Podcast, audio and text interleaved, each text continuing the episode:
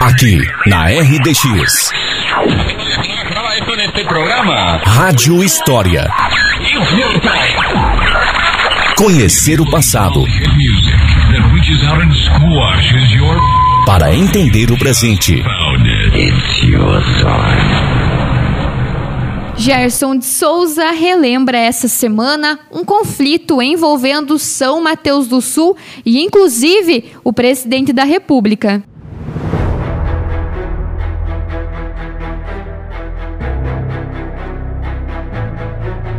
Bom dia, terra do mate. Olá, amigos de São Mateus do Sul.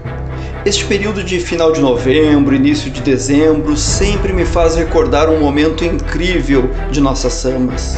Um conjunto de dias no qual a pequena colônia São Mateus rebelou-se contra o Brasil e fez a localidade virar notícia em correspondências entre o governador do estado do Paraná e o presidente da República.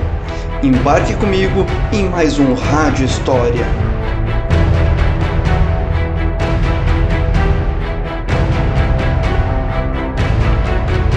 Já tive a oportunidade de relatar aqui o quão difícil foi o início da imigração.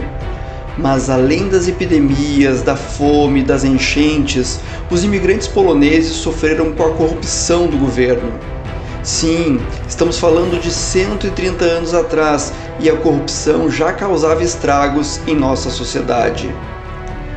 Os colonos são mateuenses trabalhavam para o governo abrindo estradas, mas no final do mês, quando deveriam receber o salário, parte desse dinheiro era desviado para políticos locais. No ano de 1892, os são mateuenses fizeram a primeira revolta indo até Curitiba, cercando a residência do governador e garantindo o pagamento dos salários.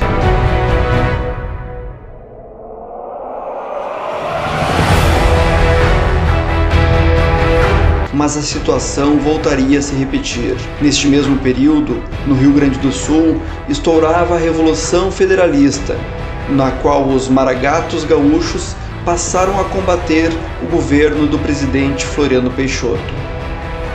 Em julho de 1893, os imigrantes de São Mateus fundaram a sociedade O Atirador, na qual eles tinham aulas de tiro e ordem unida. Foram confeccionados uniformes e capes vermelhos para os membros da sociedade. Também em julho, os líderes locais conseguiram trazer para Samas o primeiro padre, Ladislau Smolucha, e depois o primeiro professor, Jan Kosminski.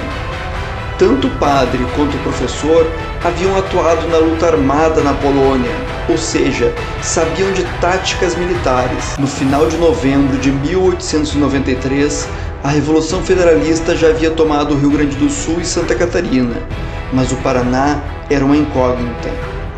No dia 21 de novembro, o governo do estado determinou que os imigrantes deveriam se alistar à força ao exército brasileiro para combater os revolucionários. Era a gota d'água que faltava. Os imigrantes de Sama decidiram apoiar a revolução e, sob a liderança do comerciante Antônio Bodjak, do farmacêutico Luciano Stencil, do professor Ian Kosminski e do padre Ladislau Smolucha, tomaram a colônia no dia 22 de novembro e prenderam os líderes governistas. Mas como a sede do município ficava em São João do Triunfo, nosso batalhão polaco marchou sobre Triunfo e também lá derrubou o governo local.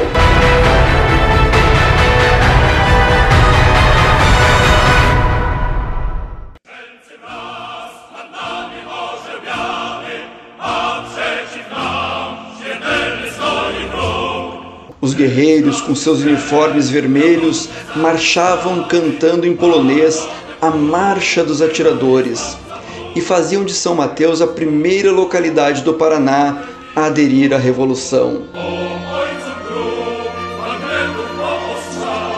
O governador Vicente Machado telegrafou para o presidente pedindo ajuda para combater os colonos de São Mateus que já se preparavam para atacar Palmeira.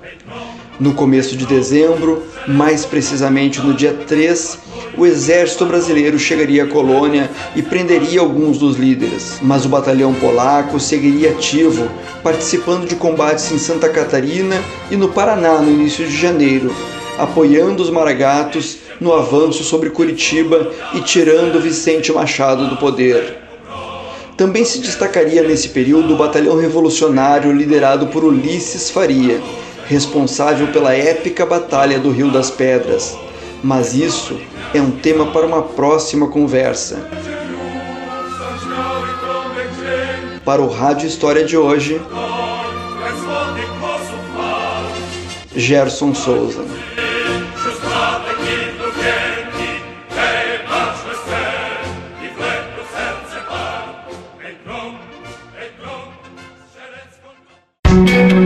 Para ouvir todos os episódios da Rádio História que já foram ao ar, acesse o Spotify e pesquise por Rádio História RDX FM.